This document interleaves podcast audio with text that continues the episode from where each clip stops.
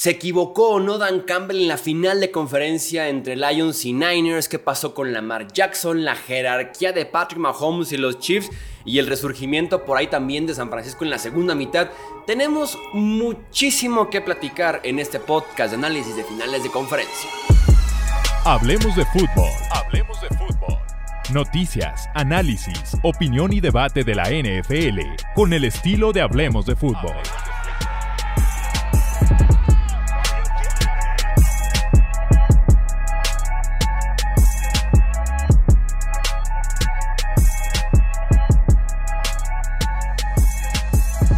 Bienvenidos amigos, una edición más del podcast Hablemos de Fútbol. Bienvenidos porque me, porque me estoy riendo, no sé. A uno de los episodios que creo que van a generar más polémica aquí en el canal. Para empezar tenemos ya Super Bowl 58 definido. Chips en contra de 49ers en Las Vegas el siguiente domingo 11 de febrero, como fue hace cuatro años en el Super Bowl 54 en Miami, Florida. En febrero del 2020, antes de que el mundo cambiara por completo, tuvimos ese mismo Chips en contra de 49ers. Tenemos mucho que platicar del Super Bowl, pero primero platiquemos de las finales de conferencia. Tenemos que arrancar con la final de conferencia nacional del triunfo de San Francisco en contra de Detroit. Lions que tenía la ventaja de 17 puntos al medio tiempo, tenían 150 yardas terrestres, era el partido perfecto para Detroit. Amon Razan Brown con 5 recepciones, estaba imposible de cubrir. Jared Goff limpiecito, insisto, el partido ideal para Lions jugando en el Levi's Stadium. Después vino una secuencia de pesadilla de infarto para los Lions, ganando por 14 puntos ya porque San Francisco dijo vamos cambiando un poquito el chip, en la segunda parte llegó y anotó un gol de campo en la primera serie ofensiva. Después viene la secuencia de terror para Detroit. Se la juegan en cuarta oportunidad, George Reynolds deja caer el pase y no convierten. Brock Purdy iba a ser interceptado básicamente en un bombazo que lanzó muy fuera de precisión. El balón le pega en el casco al defensivo de los Lions, se convierte más bien de ser intercepción a ser una recepción por parte de Brandon Ayuk de 51 yardas. San Francisco hace touchdown. Todavía Detroit arriba por 7, pero la ventaja de 17 ya se había convertido solamente en una sola posesión. Primera jugada de la serie ofensiva que sigue Fumble de Jamir Gibbs en su propia yarda 25, que fue porque Goff se equivoca de lado. En la carrera hacia la derecha, por lo mismo, Goff tenía que traer el balón en la, mano izquierda. ¿Por qué? Porque Goff está de espaldas a la formación. Con la mano izquierda, darle lo voy a Jamir Gibbs. Goff lo trae en la mano derecha. O sea, Goff es el que piensa que es hacia el otro lado. Se equivoca por completo el quarterback de Detroit. Eh, por ahí hace que el intercambio es un poquito complicado. Gibbs nunca termina de acomodar del todo el balón. Fumble del corredor novato, pero insisto, la culpa también puede ser mucho de Jared Goff porque él es el que se equivoca con la jugada. Lo que empieza mal termina peor. San Francisco hace touchdown 24 a 24. Secuencia de terror para Detroit y ahí no se acaba. En tan solo 8 minutitos la ventaja de los Lions desapareció en el tercer cuarto. Tercer y 9 en la siguiente serie ofensiva. Otro pase que dejó caer Josh Reynolds, el wide receiver que tuvo un partido para el olvido de los Lions. Otro pase que deja caer en tercer y nueve. Tienen que despejar los Lions. Estaban a punto de dejar, después de un despeje brutal por parte de Fox, el ponte de los Lions, de dejar a San Francisco en la yarda 1. Pésima la cobertura de los Lions. No la pueden controlar. Se mete a la zona de anotación. Es touchback. O sea, San Francisco sale en su yarda 20 otra vez. San Francisco hace gol de campo, arriba por 3 ahora. Viene una cuarta y 3, otra vez se la juegan, no convierten. Y el partido básicamente se termina en este caso para los Lions porque viene después otro touchdown por parte de los 49ers. Entonces, insisto, secuencia de terror, secuencia para el olvido de pesadilla para los Lions. Hablemos de Dan Campbell. Hablemos del head coach de los Detroit Lions porque Vaya polémica que se hizo con Dan Campbell, va a ser el hombre más juzgado probablemente de Estados Unidos y del mundo después de sus decisiones el domingo por la tarde-noche en Santa Clara, California. El que a hierro mata, el que a hierro mata, a hierro muere. Frase que me acabo de enterar que la dijo Jesús en la Biblia, porque no estaba yo del todo al 100%. Tuve que googlearla, preguntarla a mi mamá literalmente y me dijo, la dijo Jesús, así que hay que darle crédito a Jesús. El que a hierro mata, a hierro muere. Ese estilo tan agresivo trajo a los Lions hasta este punto. Pero no es solamente el estilo tan agresivo, sino es Dan Campbell confiando en su unidad más fuerte, que es la ofensiva. No son equipos especiales, ni de broma es la defensiva, es la ofensiva. En la ofensiva está el talento de los Lions. Está Jamir Gibbs, Amon Razan Brown, Sam Laporta, Jameson Williams, Frank Ragnow, Taylor Decker, Penny Sewell y en algún punto Jared Goff. Entonces ahí está el talento ofensivo de los Lions. Creo que si Campbell pateaba, no hubiera sido del todo infiel a su estilo, no se hubiera presionado a sí mismo, pero es válido, creo yo, leer el partido, la situación, entender el contexto y a partir de ahí tomar la decisión a pesar de que seas un coach o muy cobarde o un coach con muchos pantalones. Se vale mucho, aunque no sea tu estilo, no tienes por qué sentir que traicionas ese estilo si no sigues justamente tu lineamiento, tu filosofía y tu pensamiento. Ahora sí, al partido. Siempre le he dicho, un jugador no pierde un partido. Una jugada no define un marcador. No, no y más no. Dan Campbell no pierde este partido con Lions, no solamente porque soy de la idea de que un jugador, o en este caso un coach, no pierde los partidos, porque soy de la idea de que Dan Campbell no se equivocó en sus decisiones. Lo fácil es ver que Detroit perdió por tres puntos y Campbell no pateó dos veces, eran seis puntos, perdieron por eso. Esa es la fácil, esa es la sencilla. Metámonos en el partido y en las estadísticas, porque no pierden por Dan Campbell los Lions. Eran cuarta y tres en la primera oportunidad, en la primera cuarta oportunidad era cuarta y tres. Hubiera sido un gol de campo de 45 yardas. Gente, se están refiriendo a hubieras pateado y empatadas el partido. Se están refiriendo como si los goles de campo fueran automáticos. Estamos hablando de Michael Buckley, un tipo que es el Quicker suplente de los Lions porque titular se lesionó en diciembre. Michael Bagley no tenía trabajo en diciembre, era un tipo desempleado. Llega a Detroit, estuvo solamente cuatro partidos en temporada regular y tres partidos en playoffs. Los goles de campo que no patea Campbell, el primero es de 45 yardas y el segundo es de 47 yardas. Bagley pateó solamente Dos goles de campo del rango de 40 o más este año. Uno de 41 en contra de Dallas, que está todavía muy lejos de ser el de 47. Y pateó uno de 54 en contra de Rams hace 15 días. Eso fue todo. En su carrera pateando goles de campo de 40 o más yardas, Michael Buckley tiene un porcentaje de 68%. De 40 en adelante. Ni siquiera de 45 en adelante. No, de 40 en adelante, 68% de efectividad pateando Michael Buckley de más de 40 yardas. Según analíticas, el porcentaje para convertir la primera cuarta oportunidad era el 59%. E insisto, la jugada funciona, ¿eh?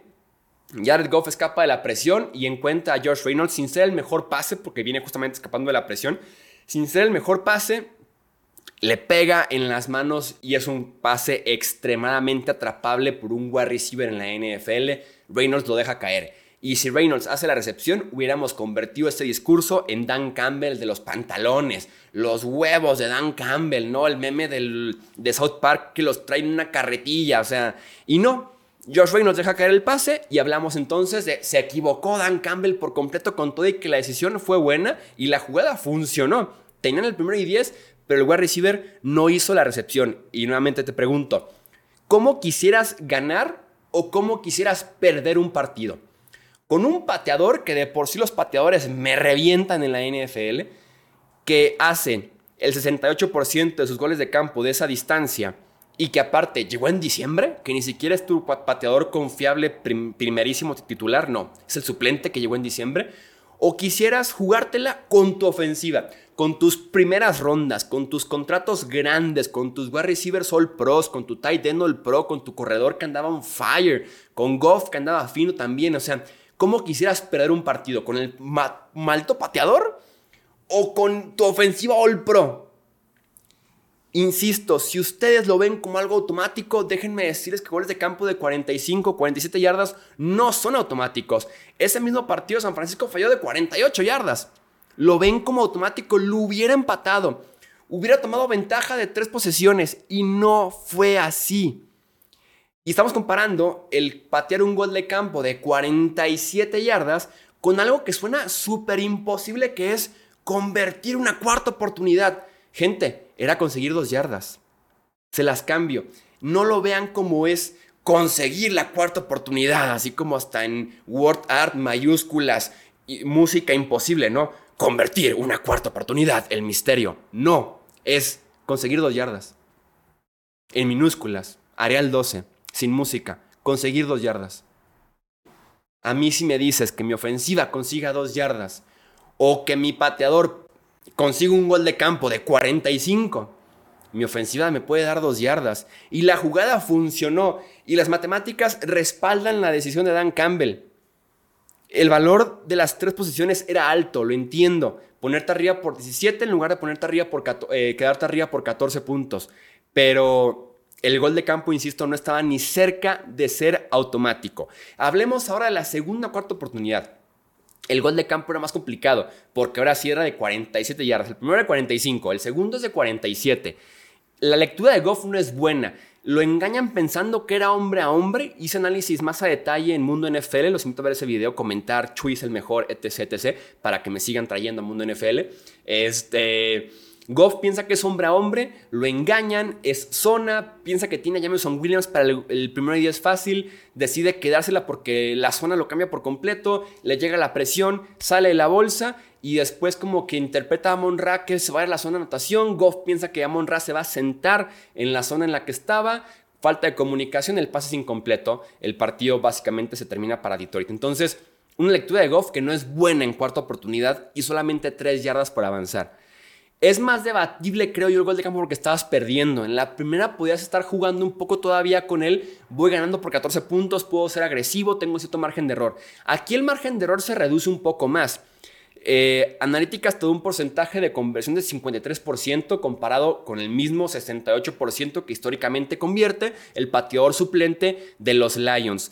Eh, el contexto importa demasiado, así como hablamos del contexto de la ofensiva, el contexto del pateador, los invito a analizar el contexto defensivo de los Lions en ese momento del partido.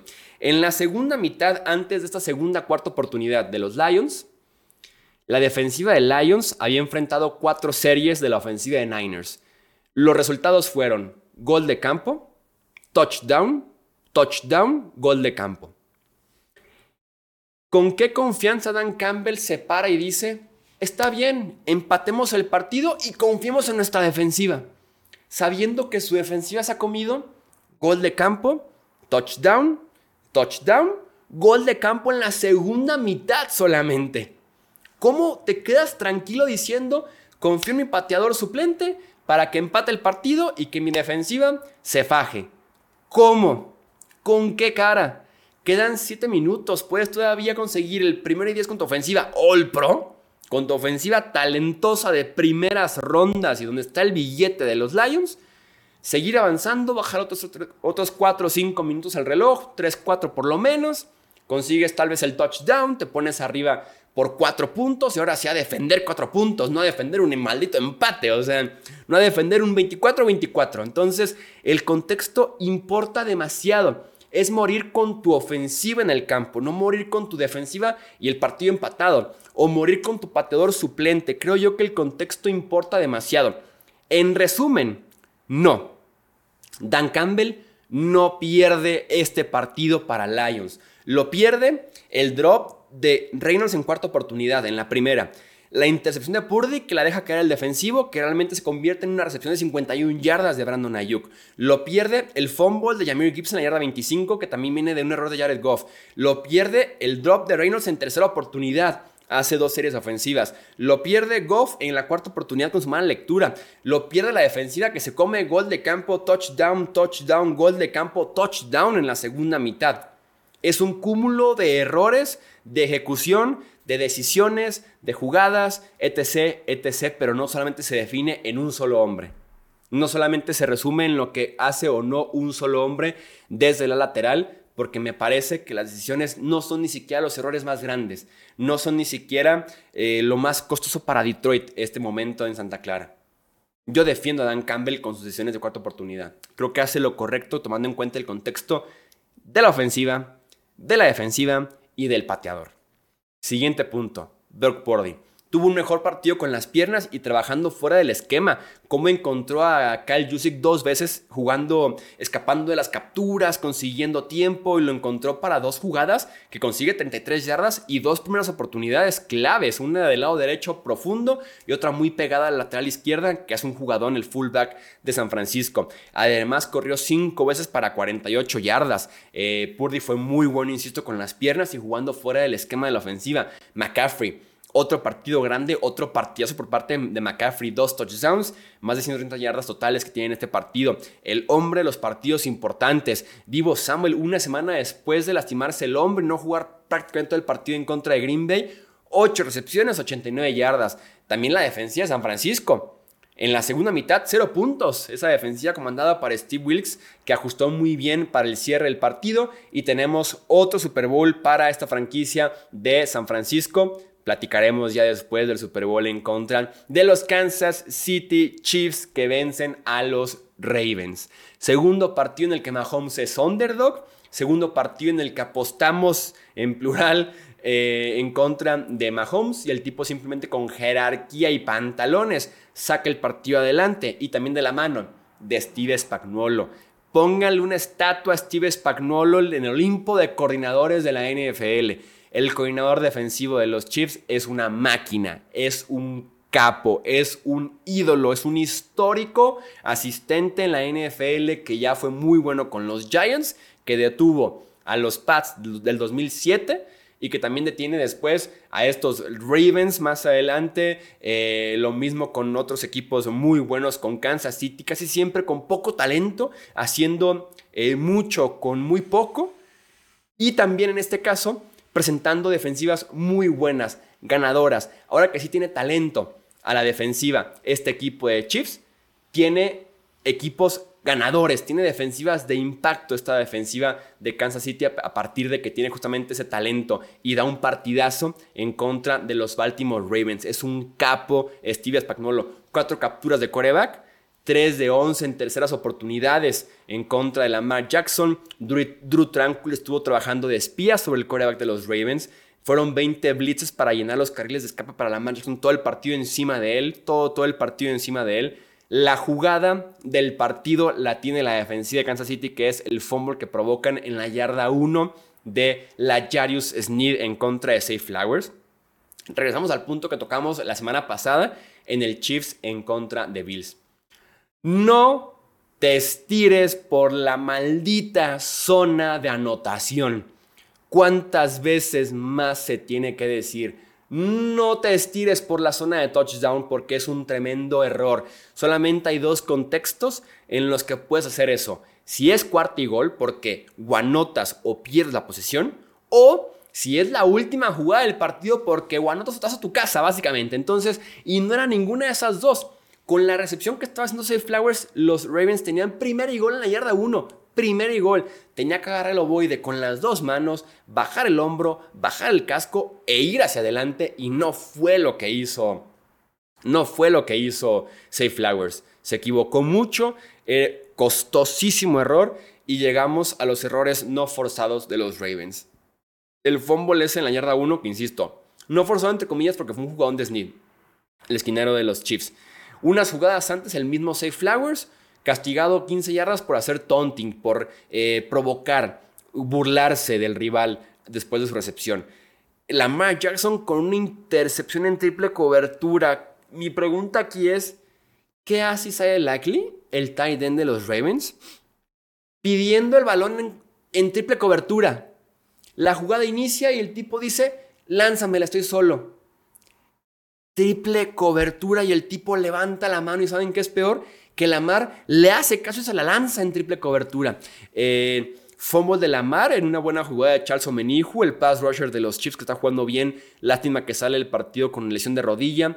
El golpe de Calvin Noy a Travis Kelsey que les da 15 yardas y les da vida ante el medio tiempo. Rudeza, al pasador a Patrick Mahomes. La ofensiva de Baltimore en general no encontró ritmo todo el partido.